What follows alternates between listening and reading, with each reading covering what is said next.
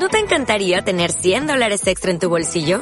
Haz que un experto bilingüe de TurboTax declare tus impuestos para el 31 de marzo y obtén 100 dólares de vuelta al instante.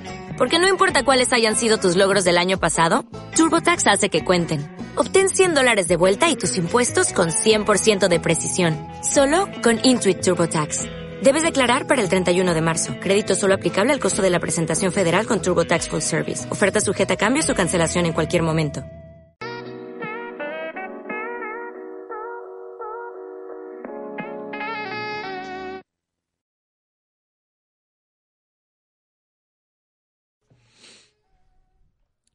Un, dos, tres. ¿Qué tal chicos? Soy Nacho Llorens. Bienvenidos al podcast Crecimiento y Desarrollo Mental, una vez más. Hoy quería comentaros, hablar sobre dos emociones inútiles, que vienen siendo la culpabilidad y la preocupación. Vamos a empezar por definirlas. La culpabilidad quiere decir que desperdiciamos momentos presentes a raíz de un momento pasado. Nos sentimos molestos con algo que hemos dicho o hemos hecho. Luego, por otra parte, tenemos la preocupación. La preocupación nos mantiene inmovilizados por algo que está en el futuro y que a menudo no tenemos ningún control. Y esto nos hace perder el tiempo valioso que es el presente, obsesionados por algo que quizás, quizás, repito, pase en el futuro. Hablando sobre la culpabilidad, hay dos tipos de culpa. Está la residual y está la autoimpuesta. La residual, como bien dice la palabra, es con la que cargamos desde que somos niños. Con frases tipo, papá no te va a querer si haces esto otra vez.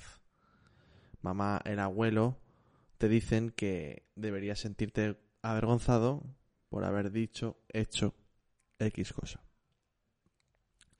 Esto lo que nos hace es ir inculcando integrando en nuestra mente que tenemos que tener un filtro para absolutamente cada cosa que hacemos para no sentirnos culpables.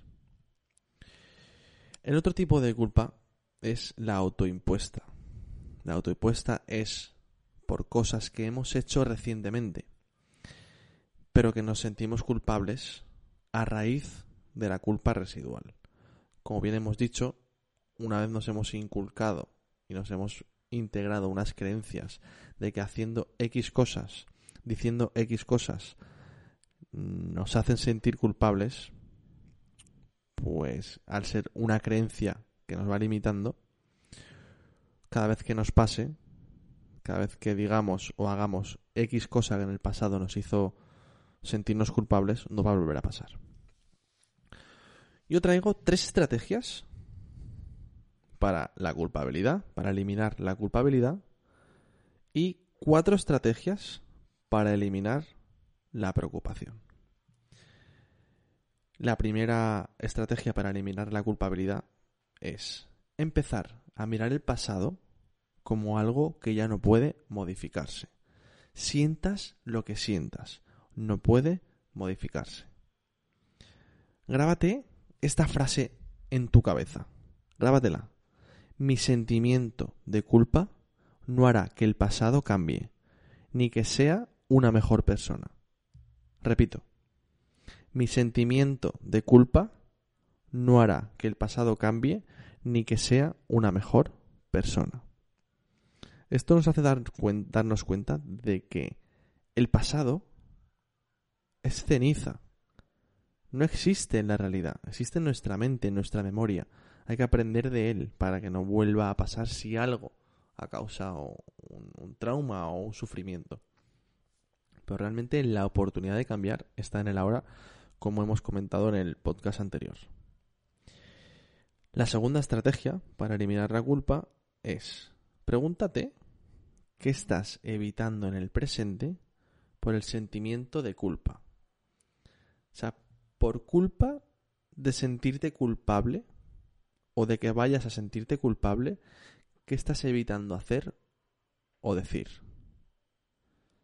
Porque muchas veces evitamos hacer ciertas cosas o decir ciertas cosas, ya no porque vayamos a hacer sentir mal a otra persona, sino porque creemos que diciéndolas o haciéndolas nos vamos a sentir mal nosotros y nos vamos a sentir culpables. La tercera estrategia es empieza a aceptar en ti mismo cosas que tú has escogido, en este caso decir o hacer, pero que le pueden disgustar a ciertas personas.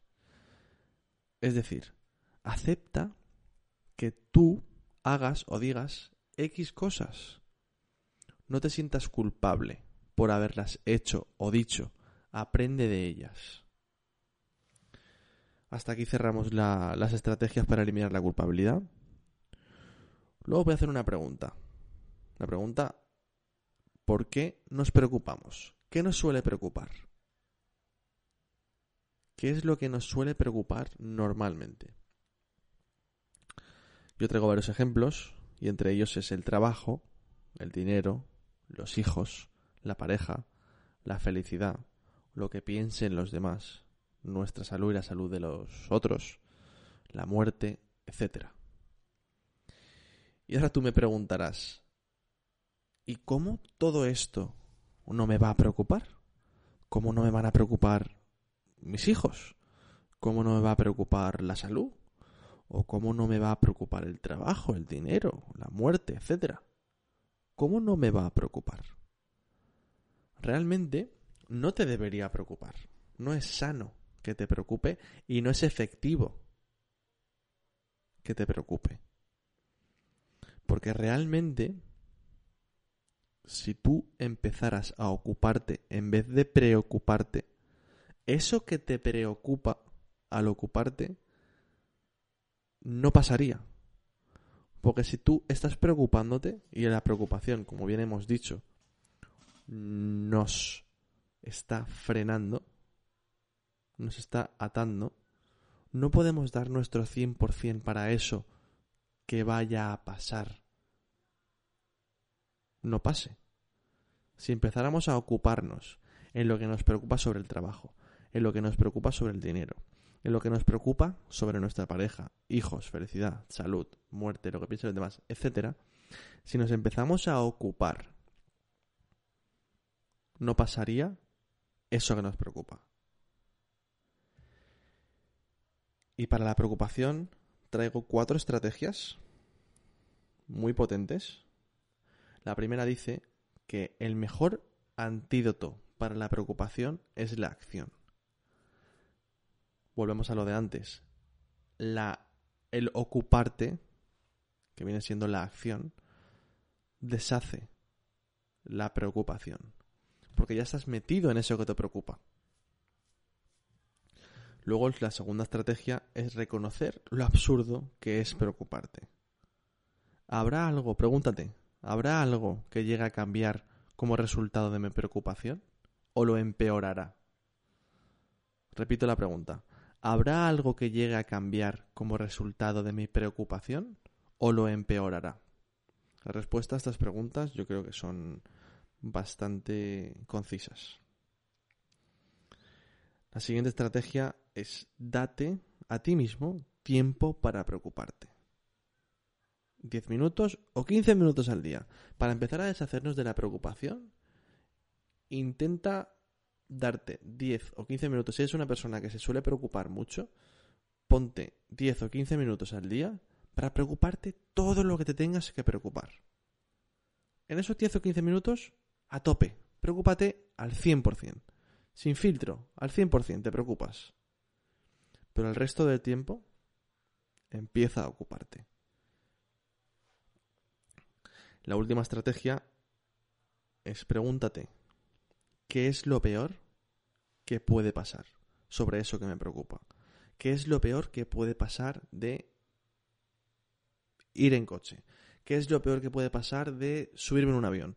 ¿Qué es lo peor que puede pasar empezar a hablar con una chica o chico que me gusta. ¿Qué es lo peor que puede pasar? Nadar en lo hondo del océano. ¿Qué es lo peor que puede pasar? Yo qué sé, me lo invento, de lo que te venga a la cabeza. ¿Qué es lo peor que puede pasar? Sea realista, Claro, si piensas que es lo peor que puede pasar de saltar de un avión a, sin paracaídas, pues lo peor que puede pasar es que te mates. Vamos a ser realistas. ¿Qué es lo peor que puede pasar de cosas cotidianas o de cosas que realmente crees que no te atreves porque te preocupan? ¿Qué es lo peor que puede pasar? Y una vez tengas la respuesta, pregúntate, ¿cómo puedo hacer para que eso, que es lo peor que puede pasar, no pase?